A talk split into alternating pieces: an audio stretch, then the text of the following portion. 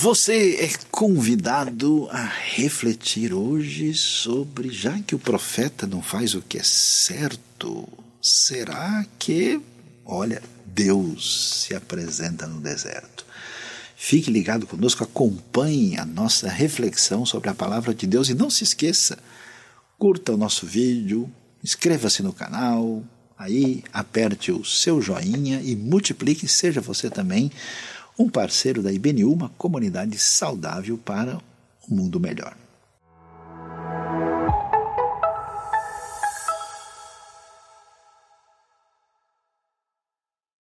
Que Deus nos abençoe neste novo dia e neste momento de celebração, de gratidão e de adoração.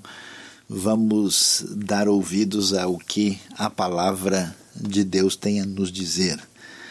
E hoje vamos começar pensando em Êxodo, capítulo de número 2, a partir do verso 11. E vamos falar sobre o tema ah, já que o profeta não faz certo, Deus aparece no deserto. Êxodo 2, 11 em diante diz o seguinte. Certo dia, sendo Moisés já adulto, foi ao lugar onde estavam seus irmãos hebreus e descobriu como era pesado o trabalho que realizavam. Viu também um egípcio espancar um dos hebreus, correu o olhar por todos os lados e, não vendo ninguém, matou o egípcio e o escondeu na areia. No dia seguinte, saiu e viu dois hebreus brigando. Então perguntou ao agressor: Por que você está espancando o seu companheiro?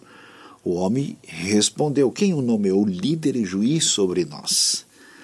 Quer matar-me como matou o egípcio? Moisés teve medo e pensou: Com certeza tudo já foi descoberto. Quando Faraó soube disso, procurou matar Moisés. Mas esse fugiu e foi morar na terra de Midian. Ali assentou-se à beira de um poço. Ora, o sacerdote de Midian tinha sete filhas, elas foram buscar água para encher os bebedouros e dar de beber ao rebanho de seu pai. Alguns pastores se aproximaram e começaram a expulsá-las dali. Moisés, porém, veio em auxílio delas e deu água ao rebanho. Quando as moças voltaram ao seu pai Reuel, esse lhe perguntou, lhes perguntou: Por que voltaram tão cedo hoje? Elas responderam: Um egípcio defendeu-nos dos pastores e ainda tirou água do poço para nós e deu de beber ao rebanho. Onde está ele? perguntou o pai a elas. Porque o deixaram lá, convidem-no para comer conosco. Moisés aceitou e concordou também em morar na casa daquele homem. Esse lhe deu por mulher sua filha Zípora. Ela deu à luz um menino a quem Moisés deu o nome de Gerson, dizendo: Sou imigrante em terra estrangeira. Muito tempo depois, morreu o rei do Egito, os israelitas gemiam e clamavam debaixo da escravidão, e o seu clamor subiu até Deus. Ouviu Deus o lamento deles e lembrou-se da aliança que fizera com Abraão, Isaque e Jacó. Deus olhou para os israelitas e viu a situação deles. É muito importante é, destacar, quando lemos esse trecho das Escrituras ah, o fato de que nós vemos Deus atuando na história humana e de maneira muito peculiar naquilo que a gente chama de história da redenção.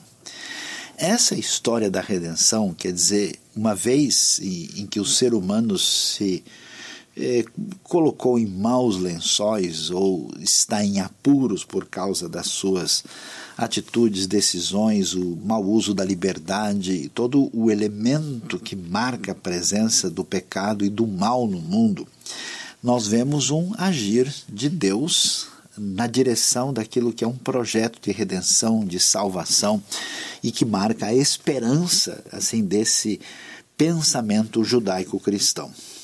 Mas é interessante é, que a maneira como isso acontece é bastante peculiar, porque na verdade nós temos na Bíblia todo um conceito de que Deus age na vida de pessoas, Deus age na vida daqueles que são chamados do seu povo para uh, que eles venham vamos assim dizer, é executar o grande projeto de Deus.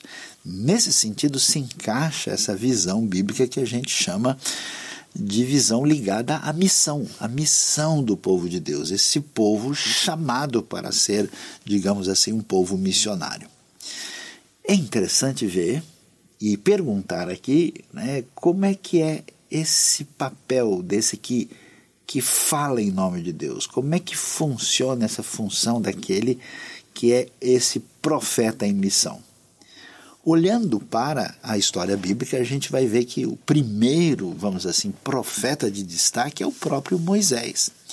E é interessante o que vai acontecer assim com a sua história, porque uh, a gente deve perguntar como é que funciona essa caminhada dessa pessoa que vai trazer a palavra divina, é, que tem uma experiência com Deus, que tem uma espécie de chamado da parte de Deus como é que ela vai executar e qual é, qual é, qual é a caminhada, quais são os passos dentro desse ambiente da missão.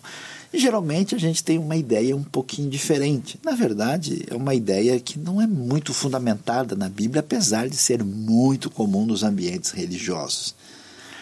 A ideia é que essa pessoa que tem um contato diferenciado com Deus tem uma trajetória de um comportamento fiel e abençoado, e por isso ela é diferenciada e ela então faz diferença significativa no projeto de Deus. Mas será que é assim mesmo?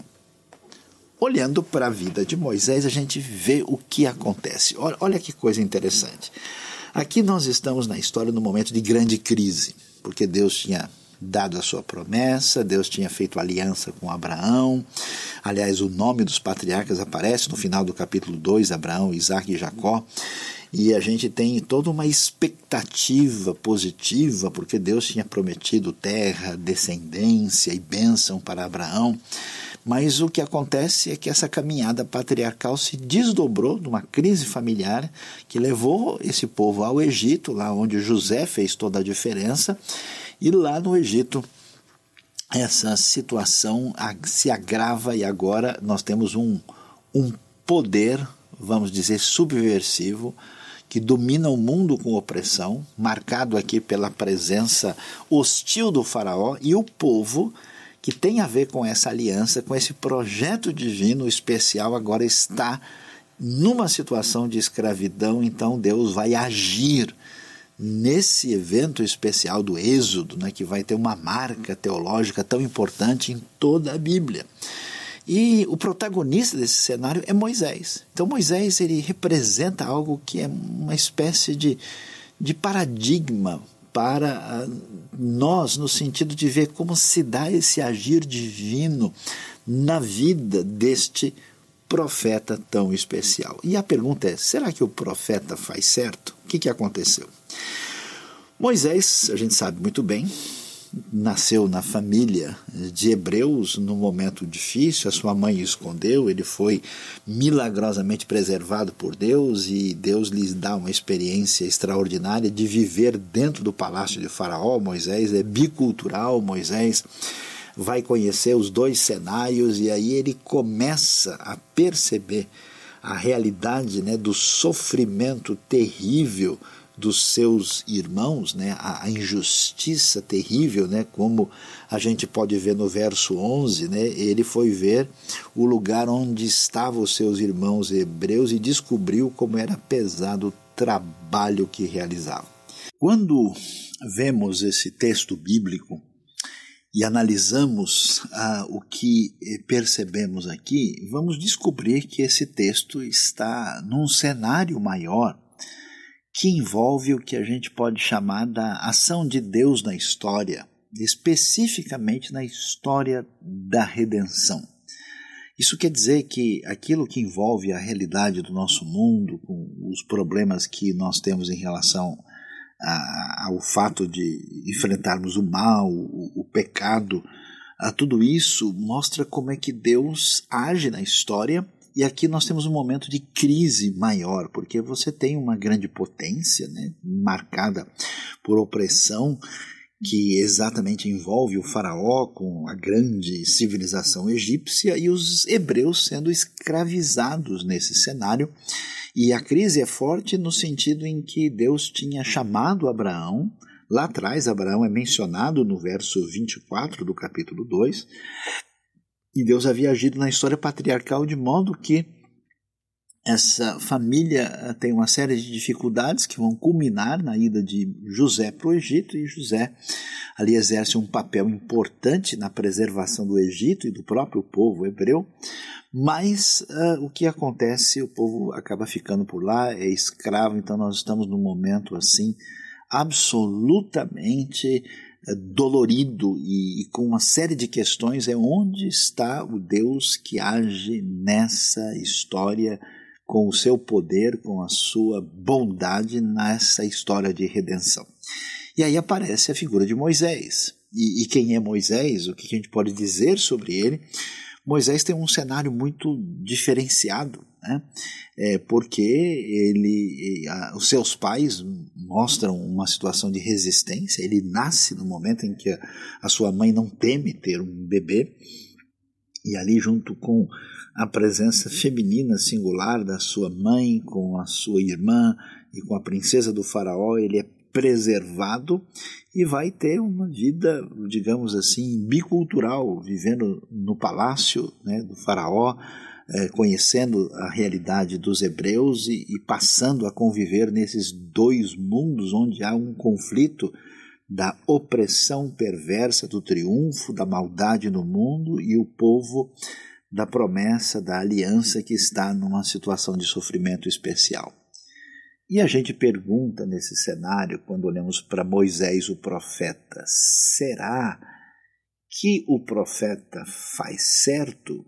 Como é que funciona? Como é que a gente entende a caminhada das pessoas na vida das quais Deus trabalha?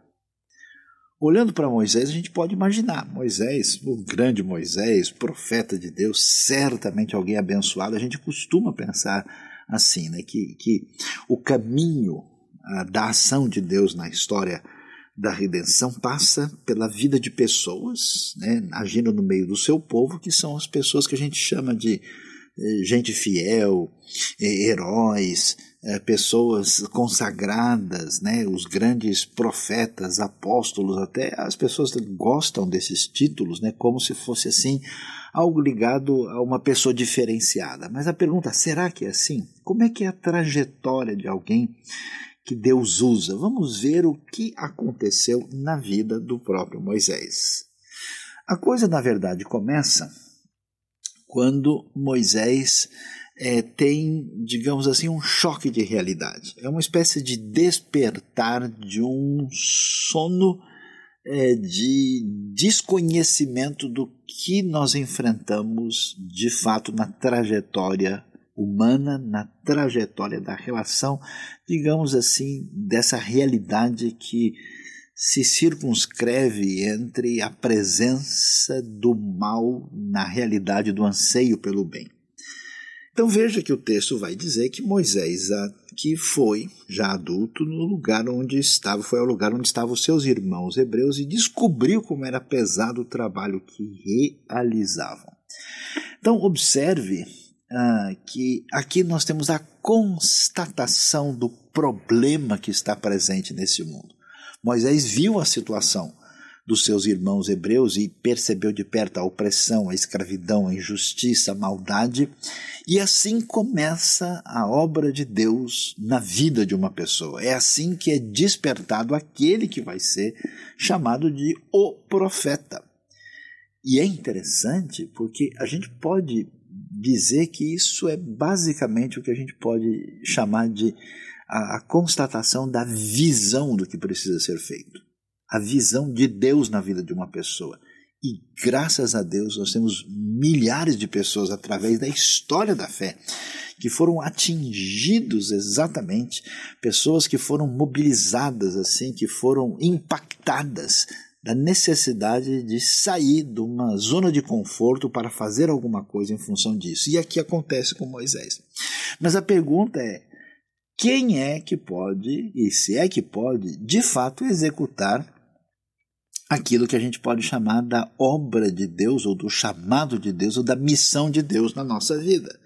E Moisés tenta fazer isso. E o que, que ele percebe? Ele dá de frente com a injustiça. Ele vê um egípcio espancando um hebreu. Ao ver aquela cena, como a gente muitas vezes é impactado ao ver a, injustiça, a maldade, o pecado, a opressão, todo tipo de eh, malignidade presente nesse mundo, né? a, a, a ruptura daquilo que envolve a solidariedade para com o próximo, no sentido de rejeição não só de Deus, mas daquele que também é feito à imagem e semelhança de Deus. Moisés, então, não consegue se segurar. Eu conheço muita gente que de fato vê aquilo que há de errado, de mal, de injusto e de perverso no mundo.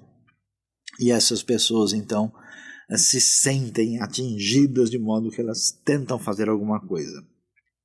Moisés entra nesse cenário, vai procurar corrigir aquela injustiça nessa história, entendo eu que acidentalmente, na tentativa de uh, tirar de cena o perverso espancador aqui, Moisés mata o egípcio e aí começa toda a confusão. Ele não sabe o que fazer, acaba escondendo o egípcio na areia. E é interessante que esse texto mostra para a gente algo muito importante.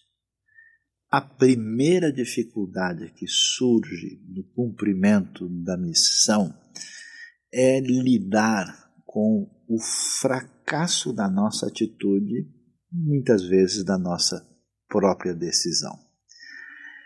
A gente acha que aquilo que envolve a necessidade do reino de Deus é fruto da nossa força, do nosso poder, da nossa capacidade. E, e, claro, Moisés vê a injustiça, ele resolve agir no impulso, de imediato, como muitas vezes a gente faz.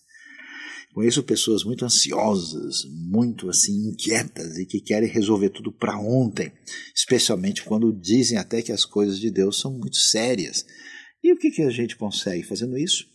Matar um egípcio. E é o que tanta gente faz. E é curioso, sempre que a gente procurar ser protagonista na história da redenção, o máximo que a gente consegue é matar egípcio e esconder o corpo. Isso é bastante importante para o nosso entendimento da vida perante Deus e perante a missão, porque depois disso, o que, que surge? Surge uma desilusão, surge uma espécie de sensação de fracasso, surge um apagar do brilho nos olhos no nosso envolvimento com o reino de Deus. E é exatamente o que vai acontecer. Moisés tem um impacto negativo na sua caminhada, como tanta gente, inclusive que nos acompanha nesse momento, tem a sua ferida, a sua frustração na sua vida, porque na boa vontade, na boa intenção, acabou fazendo apenas confusão e se desviou da missão. Mas a coisa não para por aí. O texto prossegue, e quando prossegue, vai dizer que depois, o que, que acontece? Moisés vai ver dois hebreus brigando. E ele então fica chocado com isso e vai falar com o agressor: escuta, por que você está espancando o seu companheiro? E aí a resposta do homem foi: quem disse que você é líder e é juiz sobre nós? Você quer me matar também como matou o egípcio? Moisés, agora, cheio de medo, pensou: com certeza todo mundo já sabe de tudo. Aqui nós temos o, o segundo momento de decepção da trajetória mosaica. Moisés enfrenta a realidade onde ele vai causar o problema na tentativa de executar pela sua própria força e poder a obra de Deus. Mas ele vai fazer isso no contexto da comunidade do povo de Deus. Ele está envolvido nessa comunidade, digamos assim, da fé presente nesse momento. E a expectativa que muita gente tem quando vai fazer a obra de Deus é exatamente essa. Não, mas eu estou na igreja, na comunidade, no meio do pessoal que conhece a Deus, com certeza lá a coisa é diferente. Uma coisa está aqui, outra coisa está lá fora. Pois é, que, que o povo de Deus consegue fazer no momento mais difícil do seu sofrimento e da sua opressão no momento da escravidão, eles arrumam tempo para brigar entre si. Quem diria que isso é hora desse povo né, ter esse tipo de atitude? E não é curioso que acontece isso mesmo? Tanta gente que professa o nome de Deus, o nome de Cristo, e que tem tempo e energia principal para combater uh, os próprios irmãos em coisas irrelevantes e secundárias.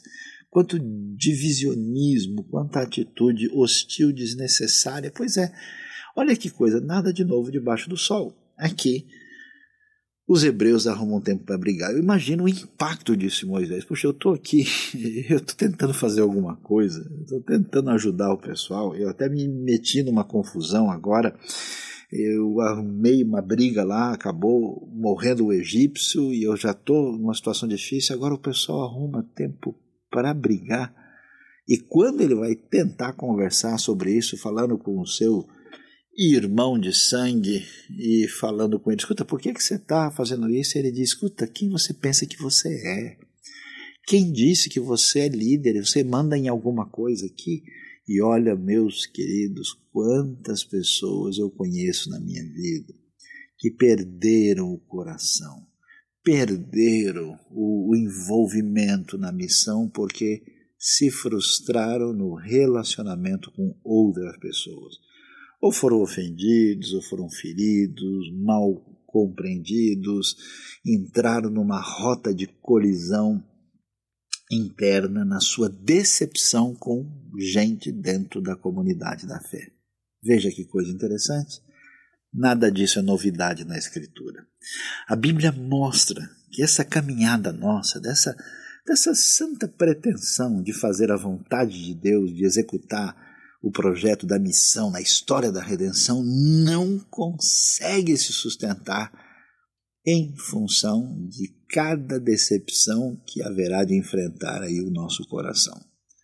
E aí você vê morte do egípcio, você vê conflito com os irmãos de sangue. Moisés então diz: Olha, agora, como se diz na linguagem popular, deu ruim. Agora o negócio vai complicar. Diante do fracasso e da decepção, o que resta da missão?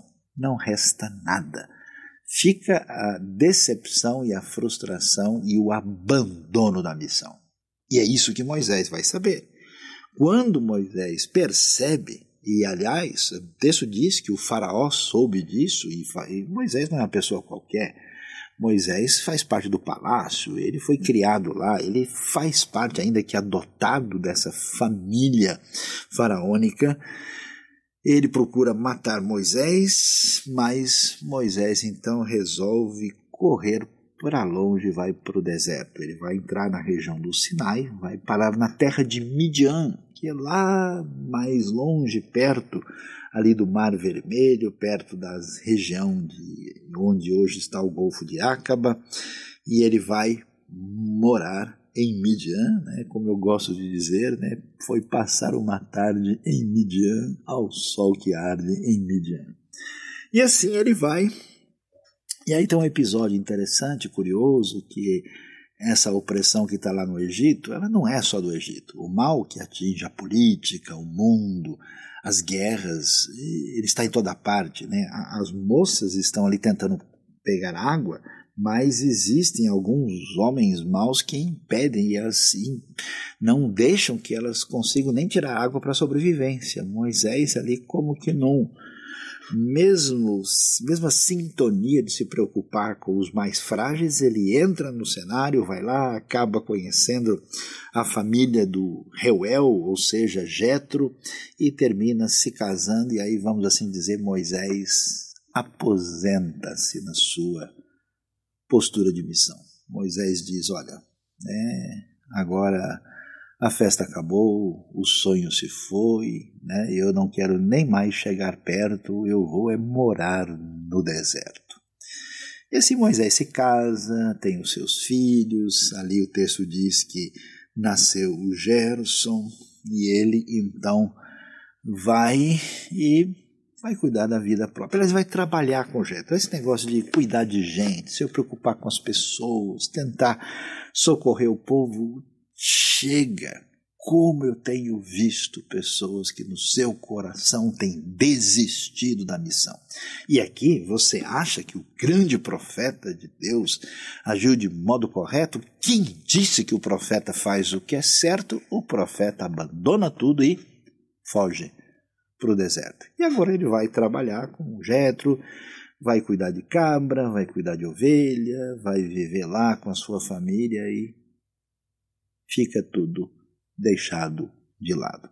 Mas o que é interessante, eu acho especial o detalhe, assim, a suavidade e a força do texto. A gente vê na sequência que o rei do Egito, o faraó, morre e os israelitas estão gemendo e clamando debaixo da escravidão e o clamor deles sobe até Deus e Deus ouviu o lamento e se lembrou da aliança que ele fizera com Abraão, Isaac e Jacó e olhou para os israelitas e viu a situação deles. Que, que interessante. Interessante que o projeto de Deus, a história da redenção, ela necessariamente será vitoriosa e vai triunfar.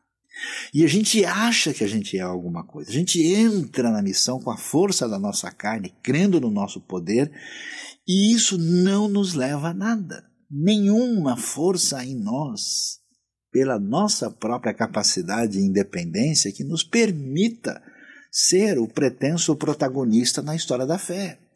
Por isso, necessariamente, a gente mata egípcio. A gente não entende, a gente sente a frustração das pessoas que vão nos ofender dentro da própria comunidade da fé, e o caminho do coração é refúgio no deserto, é escapar do desconforto. O que, que acontece? Deus entra no cenário. E é tão especial. Deus entra no momento certo quando a gente acabou de se afastar de tudo e se esconder no deserto. E olha que coisa interessante, né? O texto vai entrar no capítulo 3 e dizer que Moisés pastoreava o rebanho do seu sogro Jetro. Né? Jetro e Reuel, provavelmente um é um tipo de título que ele tem, outro é o seu nome real, que aliás era um sacerdote de Midian. A gente não sabe nem direito que tipo de culto, o que, que ele acredita. Ele está numa esfera religiosa diferente, mas isso não impede Deus de agir. E aí ele está lá no deserto e um dia ele resolveu levar o rebanho para o outro lado. E chegou ao monte especial, que vai ser conhecido como Monte Horeb, o monte da região ali do Sinai, e de repente o anjo do Senhor vai aparecer numa chama de fogo que saía do meio de uma sarça. Moisés viu que, embora a sarça estivesse em chamas, não era consumida pelo fogo. Que impressionante, pensou, porque a sarça não se queima, vou ver isso de perto. Então veja que coisa interessante. A pergunta é qual é o método de Deus? O que, que Deus faz para que a sua missão, a realidade do seu projeto, a história de redenção, de fato se concretize? Vemos que Deus vai atrás das pessoas na vida das quais ele tem um plano e retoma isso agora de uma maneira diferente. Moisés precisa ser esvaziado da sua própria força, esvaziado do seu próprio poder. Quando a gente caminha pela nossa própria força e poder, isso não terá subsistência. A gente vai se frustrar, a gente vai se decepcionar porque o nosso, nosso eu está no centro de tudo. Nós é que estamos aí no cenário. Então, isso certamente vai entrar num processo de autodestruição e de ruptura, porque isso não, não se sustenta. Por isso, Deus, com seu poder, com a sua graça, sua sabedoria, sua soberania, permite os nossos descaminhos para que, quando estivermos esvaziados agora, sem força, sem poder nosso nenhum, Deus nos visita. E é interessante, quando a gente está no deserto, é que Deus chega perto. E é muito interessante, porque a maneira como Deus faz isso, ela, ela é sutil, ela é de alguma maneira sublime, especial, diferenciada. Deus não chega de uma vez assim, dizendo, Moisés, pá! aparecendo na frente dele com uma espécie de manifestação assim poderosa. Deus não faz isso. Existe uma, uma mescla curiosa de um Deus sutil que, ao mesmo tempo em que se revela, mantém-se oculto, distanciado, um Deus que está presente de uma maneira tão direta ao mesmo tempo em que essa maneira de se apresentar mostra sua sutileza. Então, em vez de Deus aparecer de uma maneira, vamos dizer assim, uh, hollywoodica, né, cinematográfica, Moisés vê um, uma pequena moita queimando, uma sarça. Que, aliás, é uma coisa que pode acontecer. O deserto é quente demais, as temperaturas podem ultrapassar 50 graus, e quando você tem ali um arbusto que está seco demais, não é difícil aquilo pegar fogo e você vê ali uma cena desse tipo. E isso acontece, o que sugere né, até uma situação de calor, e Moisés olha para aquilo e é interessante. Ele olha com uma atenção e ele percebe: interessante, esse negócio está pegando fogo, mas o fogo não acaba com a sarça, né? a, a moita não, não, não, acaba, não queima, não, não termina. E olhando para isso, ele presta atenção, e quando ele se aproxima para ver o fenômeno impressionante, Deus vai falar com ele e irá convocá-lo para a missão. O que, que a gente entende aqui? Preste atenção.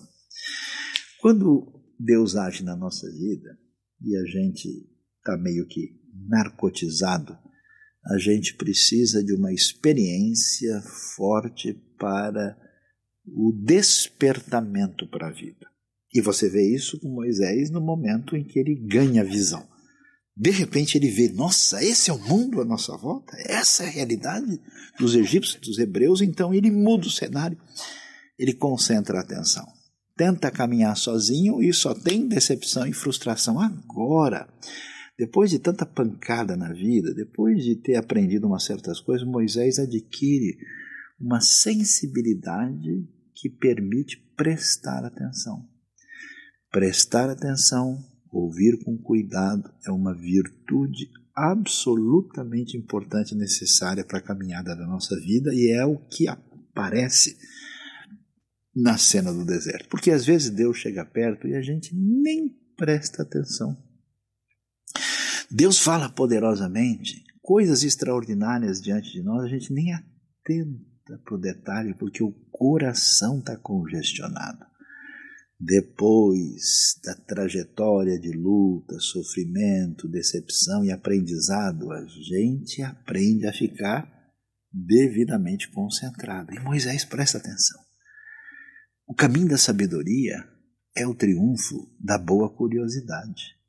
Moisés olha, o que está acontecendo aqui? Deixa eu ver esse negócio direito. E aí, nessa hora, Deus se revela. E é muito interessante a beleza dessa expressão divina. Deus então diz: Moisés, Moisés. Deus o chama pelo nome, esse contato pessoal profundo. E então ele diz: Rinene, eis-me aqui. E aí Deus diz: Olha, não se aproxime, tome cuidado, tire as sandálias dos pés, pois o lugar em que você está é terra santa. Isso é muito curioso, porque terra santa é uma frase raramente usada na Bíblia para se referir à terra de Israel. E é curioso que aqui é praticamente o primeiro lugar de expressão de isso vai ser falado em relação a uma localidade. E na verdade, a gente imagina, preste, preste bem atenção, onde é que está a terra mais importante do mundo? Com certeza, a terra da promessa, a terra prometida, a terra que está lá atrás, né, que Deus prometeu para Abraão. Mas é curioso que não é ela que está em vista. Se Moisés pensasse numa terra especial, com certeza seria a terra de Israel. Ou talvez a terra que represente o poderio humano, a terra do Egito, com suas pirâmides, suas construções, que coisa impressionante. A, a imponência, a magnitude do que foi feito no Egito pela essa grande civilização. Mas também não. Onde está a Terra Santa? Onde a presença de Deus se manifesta no deserto, que é a marca da finitude humana, da expressão da nossa fragilidade diante da manifestação de Deus que nos convida a um contato diferenciado com Ele, que é um contato de santa atração misturado com uma santidade temível que nos coloca no lugar de devida adoração. Então não se aproxime, tire as sandálias dos pés. É lógico que Deus não está restrito a um lugar específico, não tem um lugar sagrado lá no meio do deserto. Que existe é a manifestação da presença diferenciada de Deus na vida do seu servo, profeta falido e fracassado, que precisa da santa experiência com Deus. E aí sim, aí Deus começa a se revelar no detalhe. Eu sou, diz o texto, o Deus de seu pai, o Deus de Abraão, o Deus de Isaac o Deus de Jacó. Do que é que a gente precisa da nossa vida? Não do nosso poder, que mata egípcio. Não do nosso sentimento facilmente aí cheio de possibilidade de ofensa e de fragilidade que nos leva a abandonar o compromisso na semana seguinte não daquilo que parece ser a nossa capacidade de formação, nós precisamos da expressão profunda da presença de Deus que se revela na nossa vida. E como um sol que ilumina a realidade e mostra as coisas como elas são, essa presença de Deus mostra para a gente a realidade. E é interessante, toda vez que a gente encontra com Deus de fato. Mediante a sua revelação profunda surge um respeito sagrado profundo, uma adoração diferenciada. E olha a beleza do texto, olha, olha o detalhe da Bíblia. Moisés então cobriu o rosto, pois teve medo de olhar para Deus. Ao mesmo tempo fascinado, ao mesmo tempo usufruindo dessa presença, a grandiosidade, né? Aqui os teólogos gostavam de chamar de a infinita diferença qualitativa entre Deus e o ser humano, essa coisa que faz a gente sentir-se como uma uh, poeirinha de nada no universo e ao mesmo tempo amada e recebida por Deus. Moisés tem medo e aí Deus traz de volta a visão que um dia mexeu com seu coração. Agora a visão vem com força. Eu tenho visto a opressão sobre o meu povo, o seu clamor por causa dos feitores, o quanto eles estão sofrendo, aquilo que ele sentiu, que na verdade vinha do próprio Deus. E aí Deus diz: Eu desci agora para livrá-lo das mãos dos egípcios e tirá-los para uma terra boa e vasta, onde há leite e mel. E fala das características dos, da terra, porque agora o clamor dos israelitas chegou até mim. Tenho visto como os egípcios os oprimem. Deus traz de volta a missão. E agora vem a convocação do profeta. Mas a pergunta é: será que o profeta faz certo? Quando o profeta nada faz certo, Deus chega perto no deserto. E do que, que o profeta precisa? De conhecer quem Deus é numa experiência real e profunda. E isso se manifesta. Agora, quando a gente sabe quem Deus é, por isso que ninguém vai a lugar nenhum sem o aprofundamento na palavra divina, a gente descobre quem a gente é. Você nunca vai saber mais sobre você apenas por um processo de autoconhecimento. Conhecer a Deus é receber a sua luz para entender, inclusive, a si mesmo. Diante disso, Moisés, sem força, sem poder, sem projeto, sem nenhuma capacidade, Deus diz: Vá, pois agora eu envio. É curioso a ironia divina. Eu desci para livrar, mas quem vai é você. Eu envio para tirar do Egito meu povo, os israelitas. E agora sim, agora a gente está preparado. Agora Deus faz a coisa funcionar. Agora existe o triunfo da história da redenção, quando Moisés diz o quê? Quem sou eu para apresentar-me ao faraó e tirar os israelitas do Egito. Sabe que é isso que acontece? Imagine quem sou eu para trazer para você aqui a palavra divina. Quem somos nós, loucos varridos, para dizer que estamos fazendo alguma coisa em nome de Deus? Nós não temos condição. A única coisa que a gente faz é matar egípcio. Quantos você já enterrou? Onde eles estão? Não é isso. Mas quando Deus resolve agir e a gente não tem mais condição de oferecer nada, a sua santa manifestação agindo poderosamente na nossa vida, traz o caminho da missão. Por isso você é convocado hoje a ser sarado, a ser tratado, a ser mexido nas suas feridas, para ser trazido de volta no seu deserto, porque agora você vê que Deus chegou perto para fazer a diferença na história da redenção também na sua vida. E quando isso acontece, a gente sente a realidade de que a gente não tem condições. Moisés, que achou que ia resolver a coisa no braço, agora diz: Senhor, eu não tenho condição. Como assim? E qual que é a resposta divina? É muito especial. A resposta divina é: não, Moisés, você é inteligente, você tem uma formação especial, você morou no palácio do faraó, você é o cara, você conhece as duas culturas, você tem uma série. Moisés, eu vou mostrar o seu currículo. Não! A resposta de Deus é: eu estarei com você. E é interessante, porque Deus vai fazer um monte de coisa. Olha, eu quero mostrar para vocês, né? Eu vou a prova de que eu vou estar com você é que assim como você aprendeu quem eu sou, você teve a sua experiência de adoração diferenciada no deserto, o povo vai vir aqui para me servir, para prestar culto a Deus neste monte. E Moisés, então, agora, esvaziado do seu poder e da sua força, diz um monte de coisas. Senhor, quando eu chegar lá, vão perguntar qual é o seu nome, eu não sei o que dizer. Eu vou.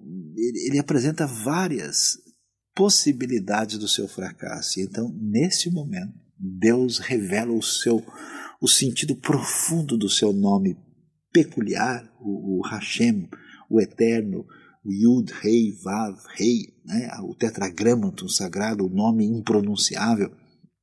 Deus vai dizer Erie, Asher, Erie, que é um desdobramento desse sentido que diz eu sou o que sou, ou eu serei aquele que estará sendo, ou seja, eu sou uh, aquele que decide por mim, eu sou incontrolável, eu serei aquilo que eu decidi ser, ninguém tem domínio sobre mim, eu não sou um ídolo, eu não sou um Deus das nações.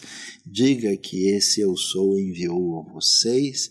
E Deus retoma dizendo: Olha, preste atenção, olha para a sua vida. Você acha que você é um protagonista especial, você faz parte de um projeto da história que começou lá atrás, com Abraão, com Isaac, Jacó. Deus está trabalhando e eu né, estou aqui dizendo para você uh, que você vai dizer que o Senhor, Ele me apareceu, o seu nome que deve ser lembrado de geração em geração, e agora você vai lá para executar devidamente a missão que eu entrego a você.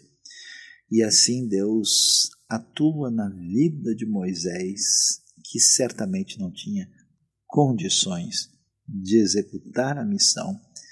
E nessa hora a gente vai ver que, apesar do profeta não saber fazer o certo, Deus muda toda a realidade na sua manifestação especial no deserto. E o que, que a gente observa aqui? Aqui está um homem que tem uma história diferenciada. Essa história sai prejudicada, apesar de todo o seu potencial. Ah, ele tenta agir em função da visão importante, mas nada dá certo se decepciona com a comunidade da fé, abandona tudo e vai para o deserto. E Deus o chama quando ele conhece Deus de maneira diferenciada. Quando essa realidade lhe é apresentada, esse homem é um fracassado, que já tentou fazer alguma coisa e não deu certo. Esse homem está com a sua vida particular definida e não tem nenhum projeto no reino de Deus nesse momento. Esse homem não tem qualquer condição de entender que ele tem capacidade de fazer isso e ele não tem nem motivação para executar a obra de Deus. E eu acho interessante que Deus é extraordinário. Com condições zero de funcionamento, Deus vai mobilizar Moisés. E eu fico impressionado porque esse é o problema. Quando a gente vai fazer a obra de Deus e começa a trabalhar na missão, tudo aquilo que você sabe que complica o processo aparece na sua vida.